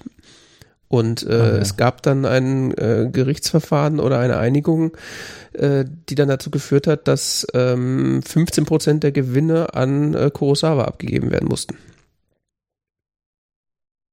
Ja, ist wahrscheinlich auch gerecht. Bis, ja, also ich weiß ja nicht, wie das sonst so in Hollywood läuft mit, mit so Reboots oder so, oder mit, wenn, wenn Stoffe neu, also ist jetzt auch sehr, ähm, sagen wir mal, pathetisch ausgedrückt, stoffneu verfilmt. Darunter verstehe ich eigentlich was anderes, aber ja. Also die, der, der, der Lonesome Gunslinger, der diesmal kein Samurai ist, sondern halt ein, ein äh, ja, der prototypisch, der prototypischste Cowboy, den man sich quasi vorstellen kann, äh, kommt halt auch in so einen, so Ort, wo halt zwei verfeindete Parteien äh, das äh, oder das Dorf unter der Herrschaft der zwei verfeindeten Parteien irgendwie leidet. Und er halt auf die auf die tolle Idee kommt, daraus irgendwie Profit zu schlagen. Und äh, also wirklich alle Keypunkte des Yojimbo-Films sind da wieder vertreten von äh, dass er sich irgendwie bei den einen einkauft, nachdem er bei den oder sich von den einen Geld geben lässt, nachdem er bei den anderen irgendwie Leute äh, erschossen hat.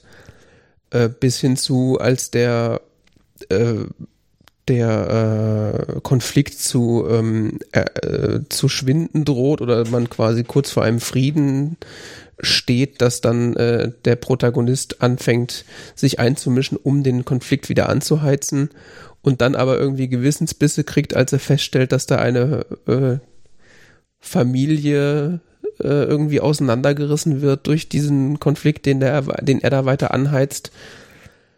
Äh, ja.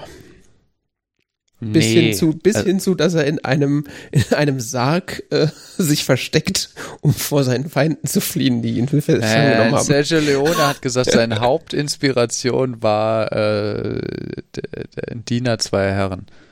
Ein Theaterstück aus dem 18. Jahrhundert. Echt? was so ungefähr eine ähnliche Handlung hat, aber okay. Nicht so.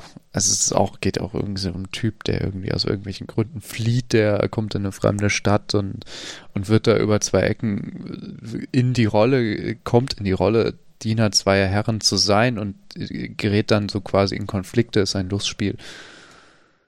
Aber ähm, es ist nicht dieses Setting von wegen, ich spiele die gegeneinander aus für meinen eigenen Vorteil und am Ende und dann noch dieser moralische Konflikt und sonst was kommt da, soweit ich das verstanden habe, gar nicht drin vor. Mhm.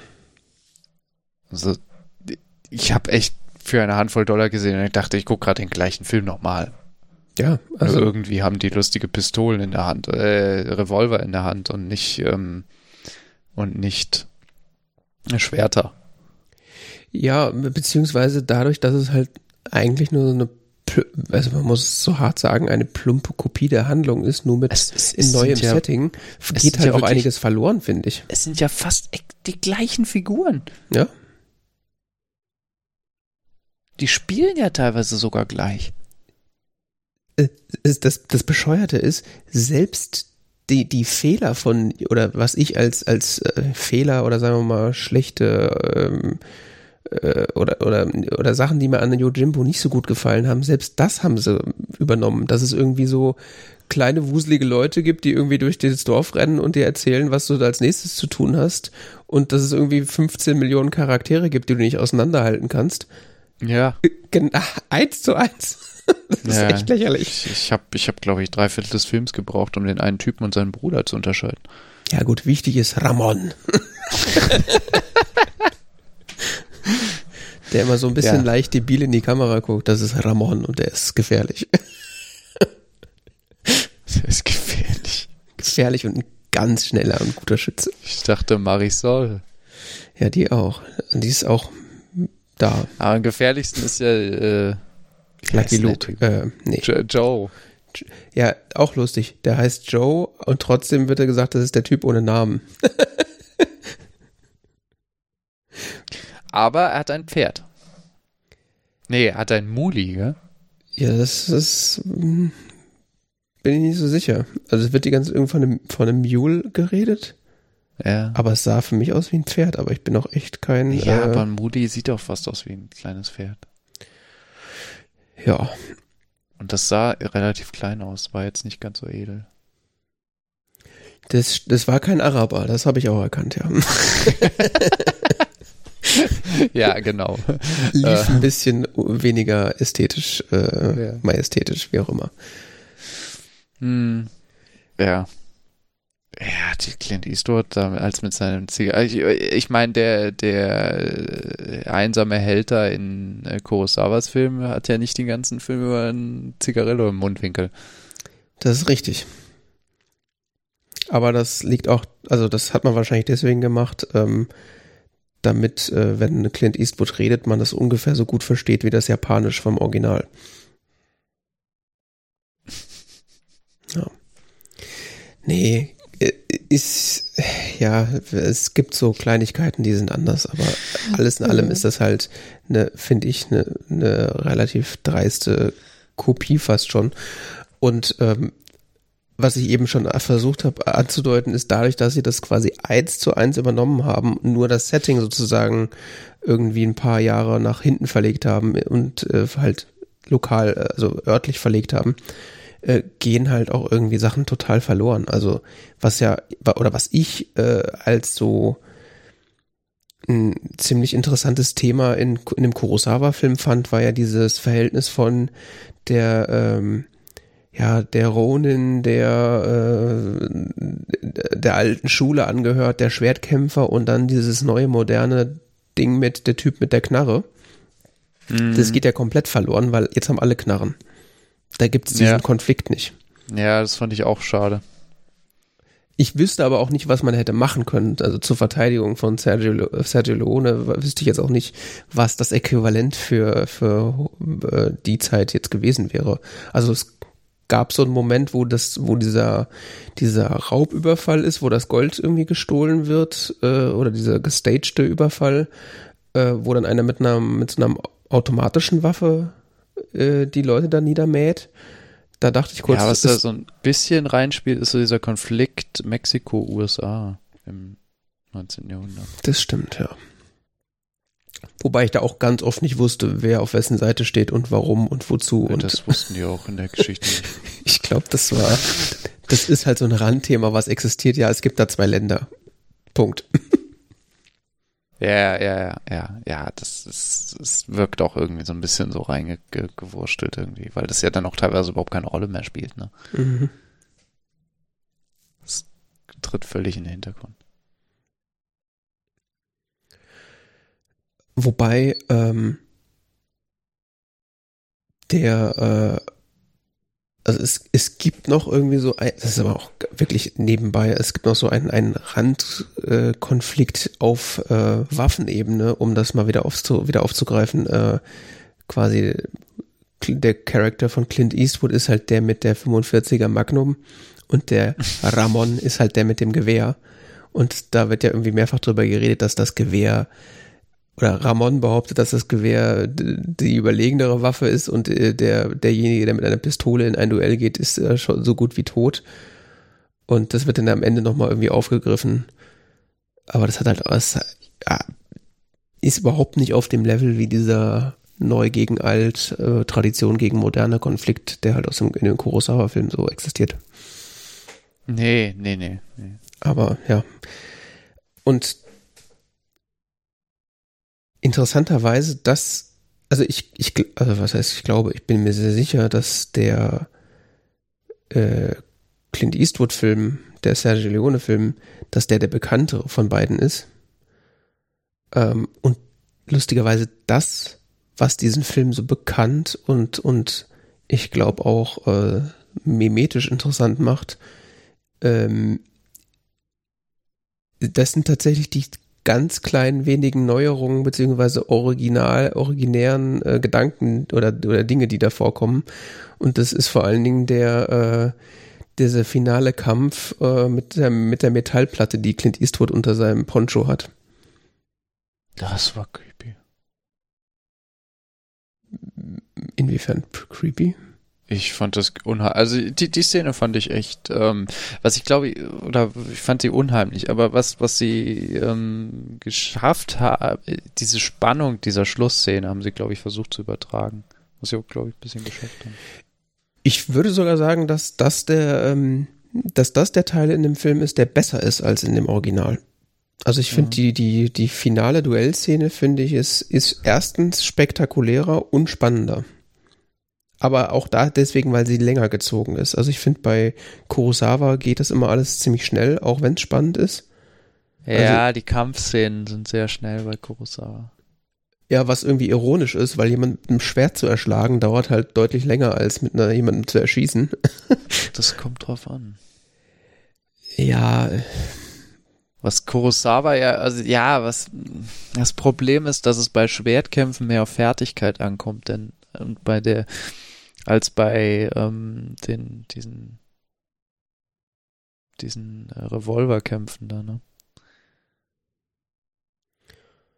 Der, das ist ein Aspekt, der kommt nicht rüber in den, oder den versuchen sie so ein bisschen rüberzubringen, aber es, ist, es, es wird teilweise ein bisschen absurd. Ähm, die, dieser Aspekt, dass der, dass der Ronin in, in Kurosawas Film ist ja unglaublich überlegen. Ja. Technisch. Ja. Der der kann einfach alle da besiegen in diesem Dorf, weil er eben der im Schwertkampf erfahrenste ist. Und das ist wie gegen Kinder zu kämpfen. Die, die sind schlichtweg keine Gegner für ihn. Richtig, ja. Die ihm da entgegentreten. So dass er auch mit größeren Zahlen da ohne weiteres umgehen kann. Mhm. Und ähm, die innerhalb kürzester Zeit auch besiegt. Mhm. Und das wird so ein bisschen versucht, glaube ich, zu übertragen in den anderen Filmen, dass er, dass äh, die, die von Clint Eastwood gespielte Figur ähm, sehr gut mit einer Pistole umgehen kann oder mit einer Pistole präziser schießen kann als jemand anderer mit einer Winchester Gewehr. Mhm. Was schon sehr eigenartig ist, wenn man mal gesehen hat, wie präzise diese Pistolen, äh, diese, diese Revolver schossen. Mhm. Ich habe ja. da mal so Videoaufnahmen gesehen, so von heutzutage, wo jemand auf so einem äh, mit so einem Revolver auf äh, Ziele geschossen hat und das war so, ja, nee, ist klar. so, ja. auf fünf Meter sind die noch präzise und danach ist es pures Glücksspiel. Ja, wenn man bedenkt, dass, dass äh, die Clint Eastwood Charakter halt regelmäßig irgendwie Seile oder irgendwas sowas durchschießt. Das, ist schon das ist äh, einfach, ja. das ja äh, vor vielen, vielen Jahren mal so eine Galileo-Folge gesehen, ne? Mhm. wo sie das dargestellt haben. Und insbesondere solche Präzisionsschüsse sind einfach völlig unmöglich. Ja. Und vor allen Dingen so aus der Hüfte, wie da immer geschossen wird. Ja, das ist einfach komplett unmöglich. Das ist auf die Entfernung, die du da, die die da schießen mit diesen Revolvern, ist es ein Wunder, wenn die das Haus gegenüber treffen. Ja. so präzise sind diese Waffen. Ja. Tja. Das ist auf jeden Fall so. Ja. Ich, ich ja, also ich sag mal, wenn ich den Film jetzt als Kind gesehen hätte, hätte ich das wahrscheinlich so irgendwie hingenommen und so wahrscheinlich noch für cool befunden. So finde ich es tatsächlich eher ein bisschen merkwürdig, diese übermenschlichen Fähigkeiten, die der Clint Eastwood Charakter zu haben scheint. Ja, ich, wo auch nicht klar ist, wo er die her hat, weil ich sag mal, bei so einem ja. Ronin weiß oder bei so einem Samurai weißt ja, ja, der hat halt im Zweifelsfall sein Leben lang nichts anderes gemacht, außer das zu trainieren. Ja. Und äh, ja, das ist halt ein Typ mit der Knarre, der gut schießen kann, weil, ja, das darfst du jetzt überlegen, warum. der ist halt sehr gut da dran. ja, der hat da ein Buch drüber gelesen. der hat sehr lange geübt, auf Bodendoten zu schießen. Ja, ja, und das war auch Oh, ich, das war auch lustig, diese, ähm, in dem Kurosawa-Film ist er dann, wo er dann, äh, da im Exil quasi sich auf diesen finalen Kampf vorbereitet hat er ja dieses kleine Messer, mit dem man da irgendwie ein im Wind sich äh, windendes Blatt mehrfach irgendwie abwirft, um irgendwie diese Wurftechnik zu trainieren.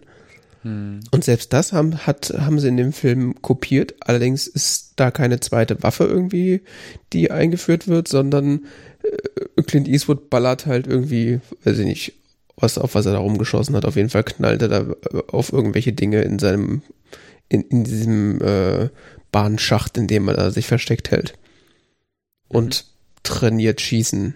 Und anscheinend hat er auch unendlich Munition, weil so oft er da geschossen hat. das, äh, ja, naja. das hat mich auch gewundert. So nachladen musste er nicht, ne?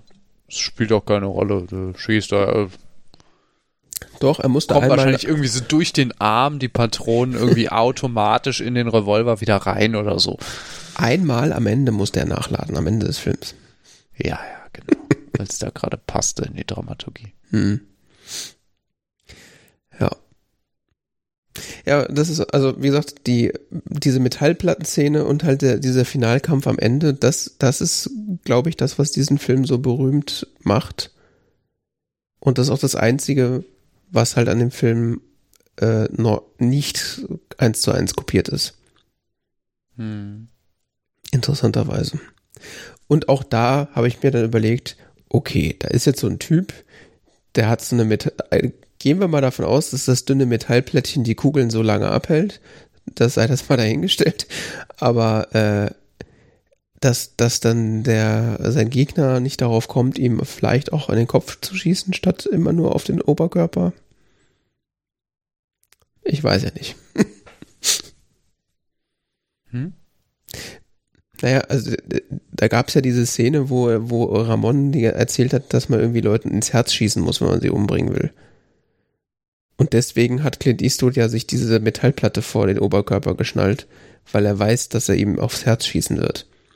Hm. Dass er ihn aber dann aus Frust trotzdem in den Kopf schießen würde, wäre eigentlich so logisch gewesen. Also. Ja, das habe ich nicht kapiert. Das war irgendwie so bisschen arg convenient. ja. Ich glaube, das, das ist dann, wo, wo so der klassische Western durchkommt.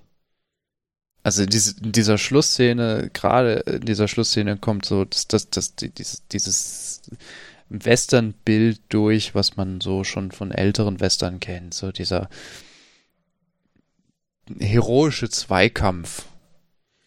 Und natürlich findet der auch nach gewissen moralischen Regeln statt, die von beiden Partnern äh, nicht gebrochen werden. Hm.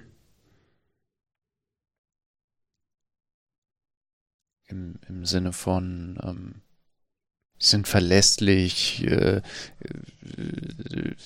es schießt nicht einfach einer plötzlich, sondern wartet quasi, bis der Gegner sich aufgestellt hat und so. Hm. Ich meine, warum soll er nicht einfach hinter der nächstbesten Wand verschwinden und die vorher noch äh, befeuern? Also. Ja. Dämlich. Schon. Ja, ich ist schon irgendwie ein bisschen, bisschen merkwürdig.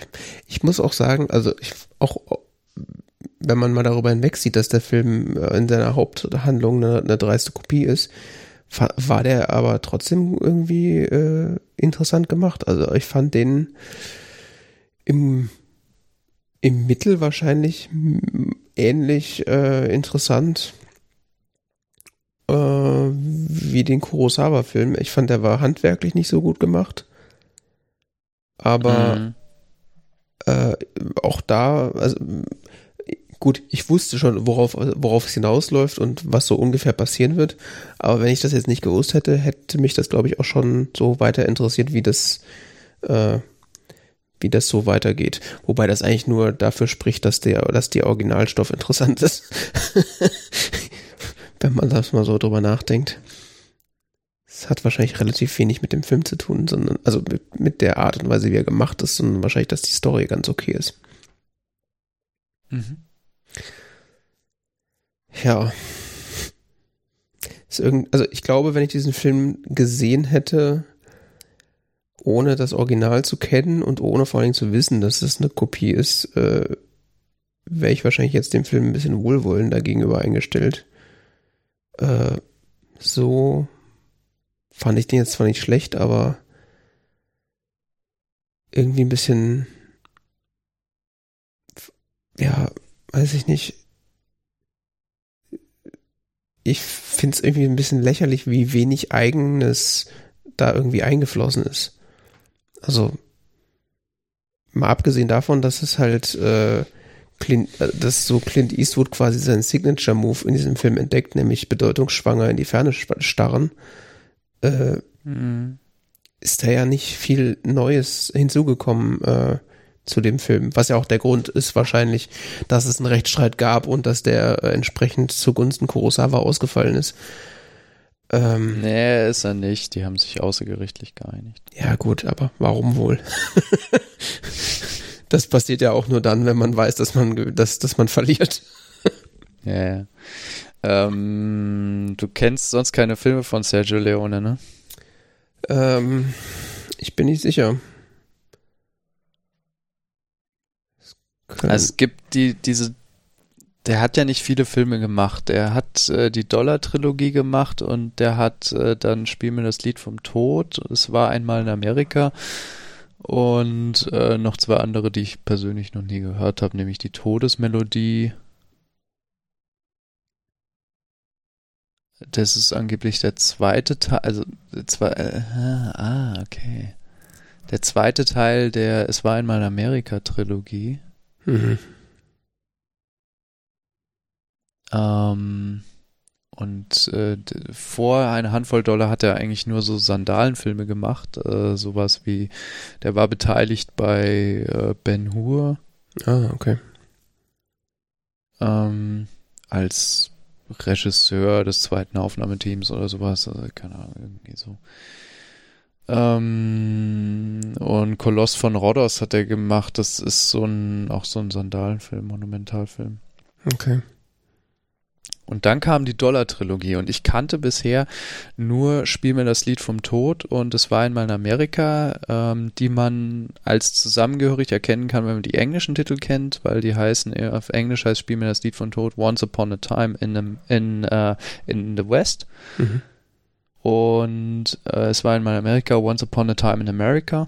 Mhm. Ähm, die bilden zusammen mit Todesmelodie, was ich bisher nicht wusste, eine Trilogie. Okay. Ich wusste nur, dass die zwei beiden Filme irgendwie zusammenhängen. Ähm, und spiel mir das Lied vom Tod, wenn du den gut kennst. Es ist sehr interessant, diesen Film zu sehen. Okay. Weil äh, ich kenne ja jetzt die zwei dazwischen nicht, die zwei anderen Dollar-Filme. Mhm. Aber es wirkt so ein bisschen so wie die Rohfassung okay. von einer Arbeitsweise. Mhm äh, wohingegen dann so Spiel mir das Lied vom Tod so ein bisschen so wirkt, so wie ähm, die, die, die, die, der, der Endzustand, so die, die Spitze dessen, was Sergio Leone an Western gemacht hat. Okay. Und das ist, das ist total spannend, diesen Film zu sehen. Jetzt mal völlig abgesehen von diesem Kurosawa Copycat-Ding. so Methoden des, der Filmemacherei von Sergio Leone quasi so in den Anfangszuständen zu sehen, die du dann eben in Spiel mir das Lied vom Tod später so in, in Perfektion siehst. Mhm. Und Spiel mir das Lied vom Tod ist ein wirklich guter Film. Ja, ich habe den Film nicht gesehen, ich kenne nur die Musik dazu. Ja. Und die, die habe ich eigentlich die ganze Zeit in dem, äh, in, der, in dem Dollarfilm erwartet. Ja, ein bisschen kommt die ja auch. Ja, so also ein bisschen. Film ist ja auch von, ist ja auch lustigerweise, die Musik ist ja auch von Enrico Morricone. Ennio. Ennio Morricone, äh, nur heißt er so nicht in dem Film. Beziehungsweise er hat sie nicht unter seinem Originalnamen äh, Leo angegeben. Nichols. Ja. Also ich, das war das Pseudonym, ja. Also ich habe die ganze Zeit gedacht, okay, jetzt kommt dieses berühmte Thema aus Spiel mir das Lied vom Tod irgendwie. Ja. uh, was ich auch nur irgendwie so als ja, ja kenne. Spiel mir das Lied vom Tod ist, ist fast schon so ein manchmal wird das Opernfilm genannt, mhm. weil ähm, Sergio Leone auf eine andere Art gearbeitet hat als andere Filmemacher der Zeit und auch bis heute, nämlich er hat die ähm, die Filmmusik wurde geschrieben vor dem Film. Ah, Oder okay. bevor der Film gemacht wurde, sagen wir es so, bevor die Szenen aufgenommen wurden, wurde die Filmmusik bereits komponiert. Und der hat dann tatsächlich das die, die Szenenaufbau und das Schauspiel und so wurde dann an die Musik angepasst und nicht umgekehrt. Okay.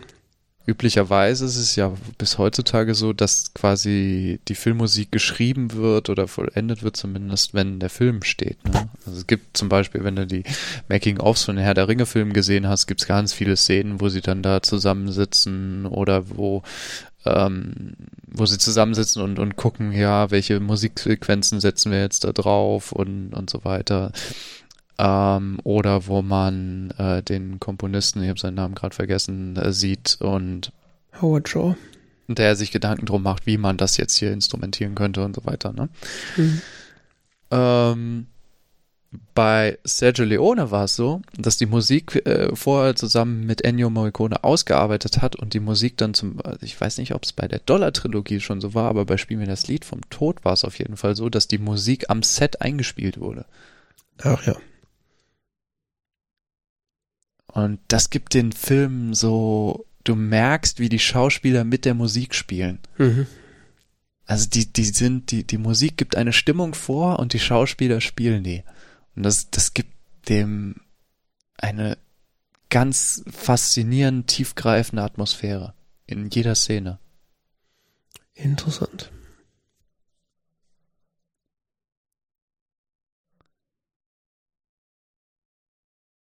Was auch ähm, diese Bilder dann mit dieser Musik so so vereint irgendwie. Man kriegt die auch gar nicht mehr aus dem Kopf später.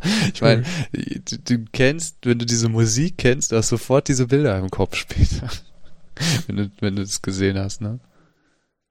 Ja. Ich wette, Leute, die diesen Film ein paar, vielleicht mehrmals gesehen haben oder so, wenn die ein bestimmtes Stück aus diesem Film spielen, das Lied vom Tod sehen, äh, hören, dann sehen die sofort diese Bilder vor sich. Also.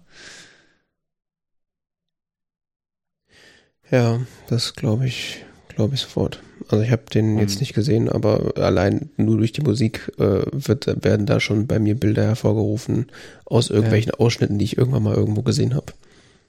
Ja, klar ja, es sind auch ganz äh, faszinierende Szenen und ganz faszinierende Figuren in dem Film. Äh, was, wie gesagt, so ein bisschen so in den Kinderschuhen in, in dem Film, in dem wir jetzt gesehen haben, vorkommt. Also diese Figuren, die so ein bisschen rätselhaft sind, aber trotzdem irgendwie eine Tiefe haben wie zum Beispiel die Figur von Clint Eastwood, auch wenn ich so teilweise ist dann wiederum ein bisschen oberflächlich.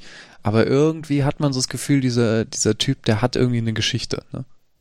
Der hätte eine haben können, ja. Ja, du erfährst sie nicht, aber du hast die ganze Zeit das Gefühl, es wird dir immer wieder das Gefühl vermittelt in bestimmten Szenen, in Kleinigkeiten oder so, da ist irgendwie was Größeres dahinter, aber. Ja, ja, stimmt. Er sagt auch an irgendeiner Stelle, dass er sowas ähnliches schon mal erlebt hat und deswegen, das sagt er doch zu der, zu der Frau, die er dann, äh, dann rettet, ähm, dass er schon mal in einer Situation war oder dass er Situationen kennt, wo dann niemand, äh, da war, um einzuschreiten und deswegen ist er jetzt eingeschritten. Also das, äh, das mhm. lässt jetzt zumindest irgendwie darauf schließen, dass äh, Dinge in seinem Leben passiert sind, die vielleicht interessant zu wissen. Genau, wären. und diese, diese Sergio Leone-Filme, die sind auch immer so ein Ding der Details. Das merkst du zum Beispiel an ihm, also dass wir uns zum Beispiel lustig machen über diesen Zigarillo im Mundwinkel, ne? Mhm. Liegt ja daran, dass man diese Zigarre dass man dieses Gesicht sehr häufig aus ganz krassen Nahaufnahmen sieht. Ja. Das gleiche gilt auch zum Beispiel für die Marisol oder sowas oder andere, auch andere Figuren. Das ähm, eine Eigenart von, von Sergio Leone ist dieses lange das Gesicht in Nahaufnahme filmen, was ja im Kino auch unglaublich wirken muss. Ich meine, du hast diese riesige Leinwand mhm. und das Einzige, was du siehst, ist das Gesicht von dem Schauspieler und sonst nichts. Ja. Das stimmt. Äh, und ähm, in, ich kann mich gerade nicht mehr so erinnern, wie es jetzt in diesem Film ist, aber ich kann mich sehr bewusst an Spiel mir das Lied vom Tod erinnern, wo es wirklich fast schon unerträglich lange teilweise einzelne Aufnahmen eines Gesichts gibt, wo du so, so eine komplette Szene gefühlt gerade an den, an, an den winzigsten Mimikveränderungen ablesen kannst. Ja, ja, nee, das gab's da auch äh, in diesen Duellszenen mehrfach, wo dann einfach Close-up auf die Gesichter war und die gucken sich an und dann wird drüber gewechselt und ja, ja. Also vielleicht es nicht gibt, so ausgeprägt wie später. Dann, es gibt, aber, ja. es gibt ganz, ganz tolles, äh, ganz tolle Filmaufnahmen so von, von Henry Fonda aus Spielen wir das Lied vom Tod, wo, wo, wo er merkt, dass er verloren hat und, und sich so ganz leicht die, die Winkel im Gesicht verändern und so. Und hm. Das ist wirklich faszinierend. Ja, das äh, gab es zumindest in Ansätzen hier auch. Ich überlege gerade, ob das im Kurosawa-Film vielleicht auch schon war. Ich bin mir nämlich gerade nicht sicher, ob es da nicht auch so Nahaufnahmen der Gesichter gab. Zumindest. Das weiß ich nicht, aber es gilt als sehr typisches Spiel, äh, Stilelement von Sergio Leone. Mhm.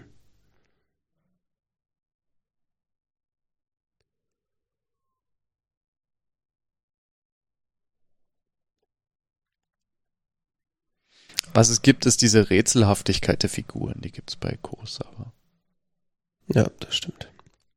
Und das, das wird zum Beispiel auch bei ähm, Spiel mir das Lied vom Tod völlig auf die Spitze getrieben. Hm. Mit, mit einem der Hauptfiguren, Harmonika, ich weiß gar nicht, ob der wirklich einen Namen hat oder so. Der, der ganze Film dreht sich über diese, um diese Figur, die halt da auftaucht in dieser Westernstadt und, und äh, so auf dem Rachefeldzug ist. Mhm du weißt nicht, woher der kommt, was der treibt, sonst was. Es ist einfach völlig mysteriöse Gestalt. Okay. Äh, auch quasi alle anderen Hauptfiguren sind irgendwie menschlich nachvollziehbar, aber irgendwie auch rätselhaft. Also es ist so.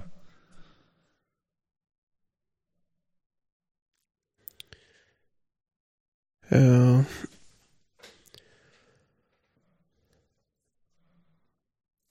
Ich überlege gerade, ob mir noch irgendwas einfällt.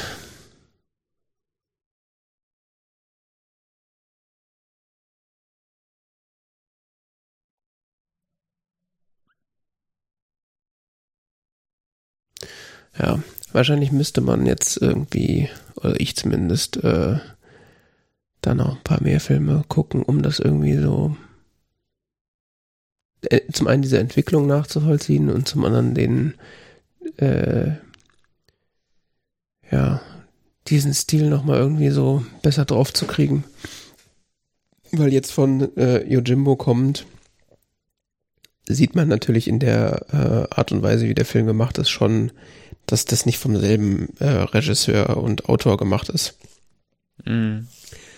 Äh, aber gerade ich, äh, der jetzt nur die beiden gesehen hat, wird, wird natürlich die ganze Zeit mit dem Gesicht draufgedrückt, dass das halt also diese Copycat-Geschichte ist. Äh, von daher ist es halt immer so ein bisschen schwierig, das dann auch nochmal so separat zu sehen.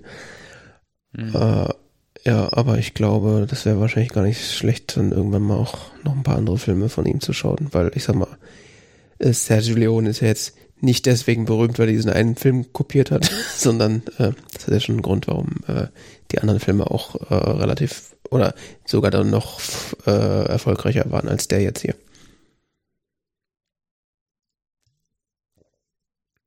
Ja, die, die folgenden Dollarfilme sollen ja, glaube ich, sogar noch besser sein, ne?